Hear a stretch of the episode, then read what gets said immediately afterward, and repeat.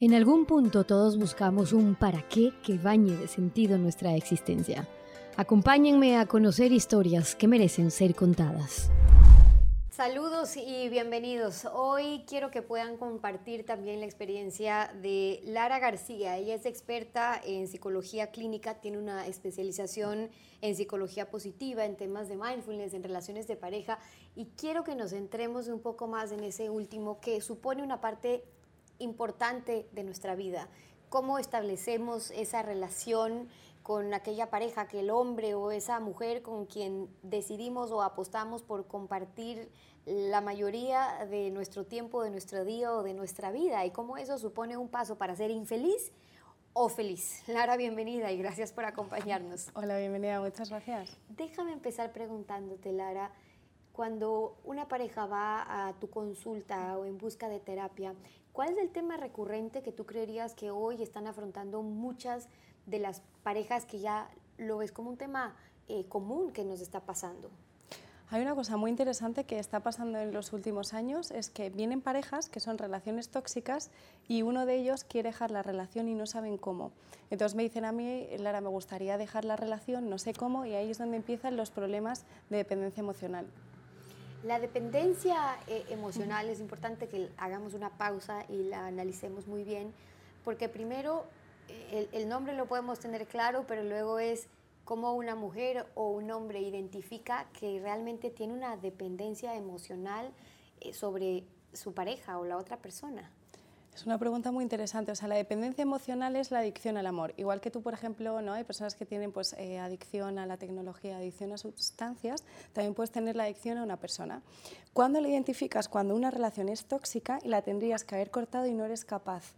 ¿No? Es decir, no puedes y al final los límites sobrepasan esos límites que no deberías nunca, ¿no? Pues que te hable mal, que te insulte, que ahora haga comentarios sobre tu físico, que también lo he visto en terapia. Es decir, una serie de cosas que tú te sientes mal, están dañando a tu autoestima, pero como tú te agarras a esa persona desesperadamente, vas a continuar la relación de pareja a pesar de que esté dañando tu autoestima.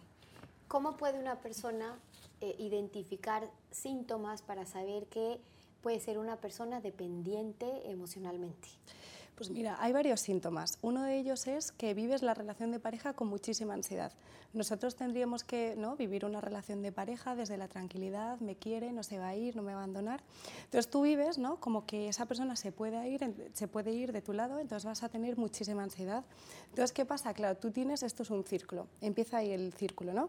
Tienes mucha ansiedad. Entonces, como tienes ansiedad, tienes conductas de control para que esa persona no se vaya empiezas a preguntarle, pues, oye, ¿dónde estás? Mándame la ubicación, tú no estás tranquila, cuando él está, pues, ¿no? saliendo fuera con sus amigos. Entonces, claro, empiezas, ¿no? Todo el círculo de la ansiedad, de la ansiedad y el estrés. Luego también hay personas que dejan de ser ellas mismas, ¿no? Yo tenía una paciente que me decía, yo odio, ¿no? Me decía mi paciente, yo odio la caza. O sea, soy pro animales, nunca maté un animal, y ella se iba con su pareja de caza que era un cazador aficionado todos los fines de semana.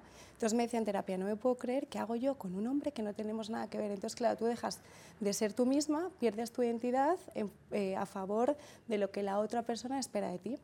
Entonces, ¿qué pasa? Que a partir de eso tú empiezas a, claro, pues tus círculos de amigos empiezas a dejarlos, te vuelcas mucho en, en el círculo de él, ¿no? Al final es todo para agradar, todo para que no se vaya, eh, priorizas eh, a tu pareja, es lo más importante, su amor, ¿no?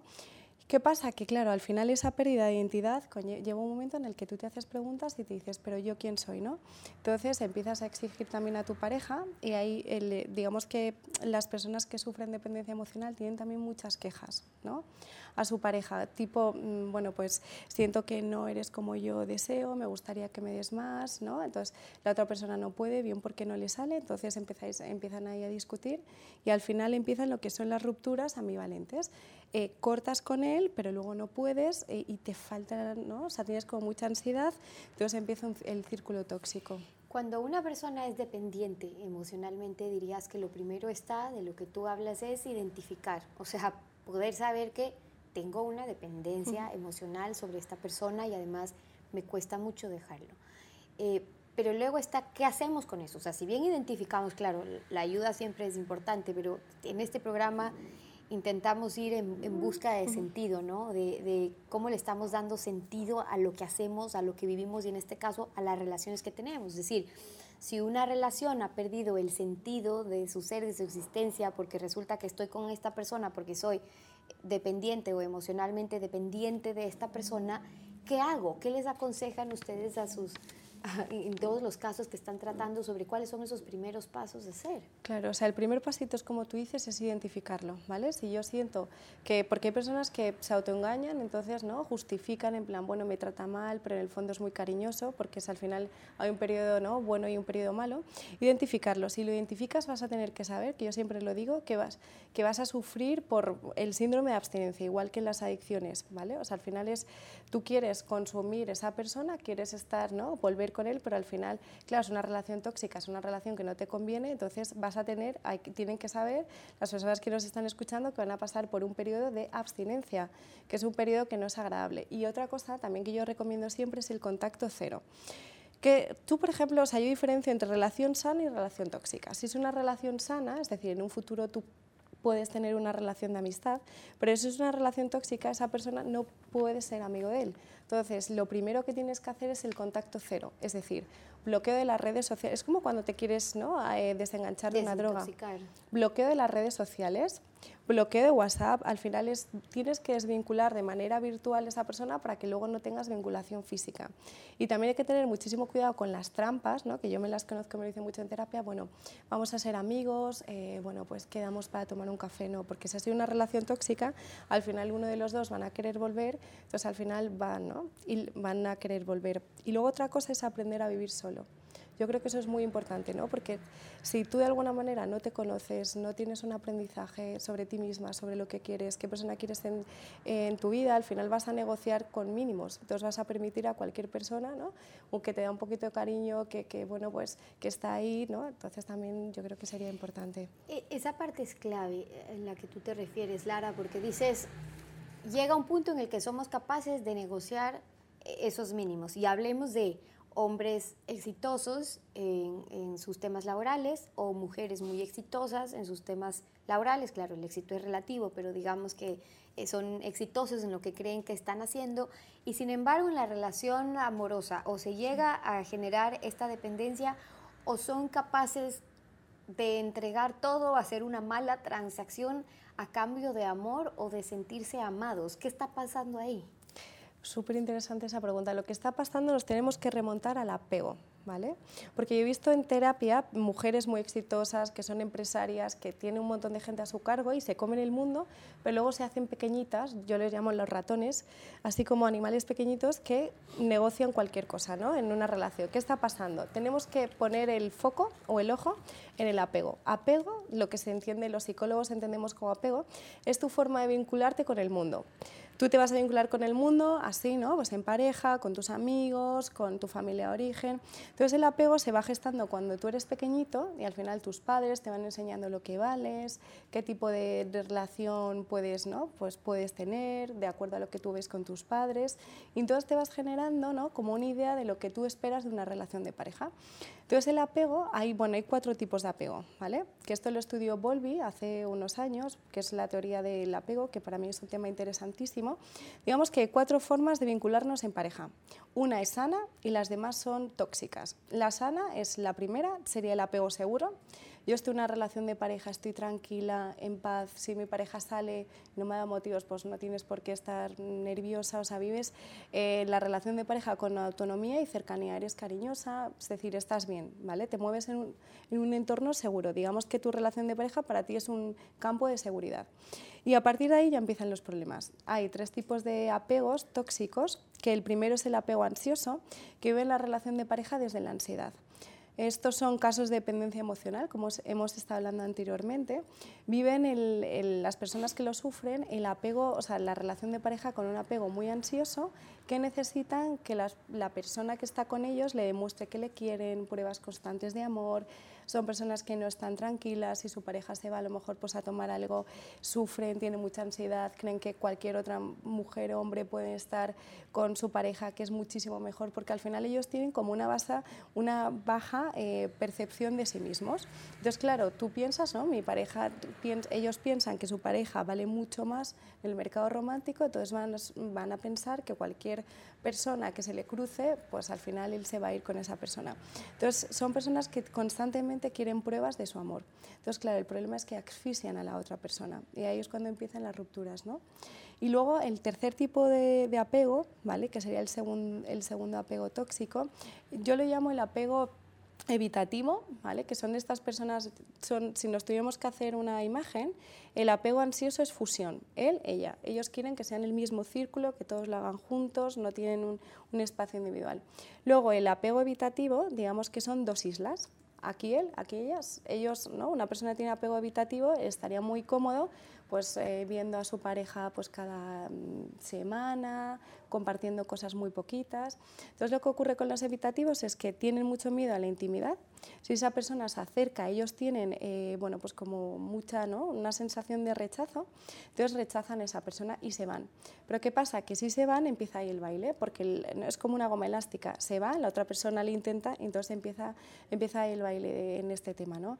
Estar con una persona, por ejemplo, a veces yo veo en terapia, un, si se junta un ansioso con un evitativo, la mezcla, viene muchas veces a terapia, es explosiva, porque un ansioso lo que necesita es un refuerzo constante ¿no? del amor de, pareja y el evitativo precisamente lo que necesita es que no le hago bien, que no le asfixie, entonces están todo el día peleando, el ansioso tiene la sensación de que mi pareja no me quiere y el evitativo de que me agobia. ¿Cuánto aporta el que mañana pueda ir alguien a tu pareja y diga, ok, no sabemos cuál es mi problema ni el problema de, mi pareja, pero algo queremos hacer. Existe una voluntad, lo cual es importante, pero luego ¿qué resta por hacer? Es decir, la mayoría de, parejas que nos están viendo ahorita difícilmente pueden identificar yo soy X y, yo soy Y, entonces así es que nos tenemos que tratar. Claro, yo siempre digo lo mismo. Aparte de identificar, sí que hay una cosa muy importante que es la comunicación en pareja. Es decir, yo hablo de pactos, siempre lo hablo así en terapia. Imagina, imagínate que yo necesito pues, que mi pareja pues, me escriba, que me llame, que sea más cariñoso. Y a lo mejor mi pareja es más evitativo. Pues a lo mejor puedo acordar con él, ¿no? a través de la comunicación, oye, mira, a mí cuando tú me escribes, cuando tú me llamas, me hace sentir muy segura. Entonces a lo mejor también tu pareja tiene que saber que forma parte de tu forma, de lo que tú necesitas en pareja. ¿no? ¿Cómo se puede identificar? Yo lo llamo eh, los lenguajes del amor, ¿vale? Para identificar qué necesita tu pareja, antes de, ¿no? pues, de comunicarse con, pues, con tu pareja, tienes que saber primero tú qué esperas de una relación. ¿Vale? O sea, también un poquito de autoconocimiento y después de eso una comunicación en pareja hablando sobre los lenguajes del amor y el apego, ¿vale? Que son dos cosas que siempre habría que hablar en pareja uno, tus expectativas y qué necesitas.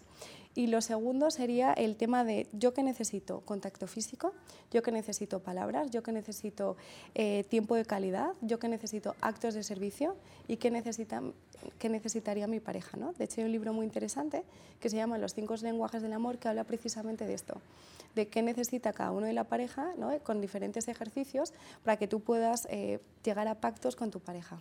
Cierro con esto porque no quiero desaprovechar la oportunidad con Lara de hablar sobre uno de los temas en los que ella también ha tenido oportunidad de trabajar y es cómo están cambiando los comportamientos en las relaciones de pareja con el tema del Internet. Es decir, hoy por hoy las parejas que se conocen además virtualmente, pero que en muchas de ellas, pues ya cuántos casos hay de parejas casadas y que son exitosas y que les va eh, muy bien, pero que sin duda cambia un comportamiento en la relación de pareja. Sí, esto también es una pregunta muy interesante. Lo que se está viendo ahora, sobre todo en el tema de Internet, es que las personas son adictas a la primera fase del amor, que es el enamoramiento. Yo lo estoy viendo muchísimo en terapia, sobre todo en hombres. ¿no? Entonces lo que vienen es, ellos, el enamoramiento es esa, ¿no? ese periodo de la primera fase del amor, que se caracteriza por esas mariposas, ¿no? digamos que, bueno, pues esa fase más inicial, que es muy, es muy bonita. ¿Qué ocurre? Que lo que está pasando ahora es que nos hemos acostumbrado a través de la tecnología y las redes sociales al consumo rápido del amor. Entonces, lo que está pasando es, me vienen pacientes, sobre todo masculinos, que me dicen cada dos o tres años cambian de pareja porque ellos sienten que ya no tienen ese enamoramiento. Entonces, lo que está pasando es que no somos capaces de transformar el enamoramiento al amor profundo, que es ese amor ¿no? más de años, más de cercanía, más de intimidad con, con la pareja. ¿no? Y luego también otra cosa que yo estoy viendo mucho, que es el tema de eh, la búsqueda, ¿no? al final, eh, de relaciones de pareja, la búsqueda de pareja a través de Internet. Entonces, claro, también al final eso está cambiando, porque igual que antiguamente, ¿no? Pues ibas a un bar y hablabas con una persona, ahora el paso previo es Tinder, eh, unas fotos, un micromensajes de comunicación, de ahí a WhatsApp y luego al encuentro físico, ¿no? Entonces, a veces estamos transformando relaciones mucho más superficiales en base a pues, un físico, a unas en lugar de profundizar en, en esa persona, ¿no?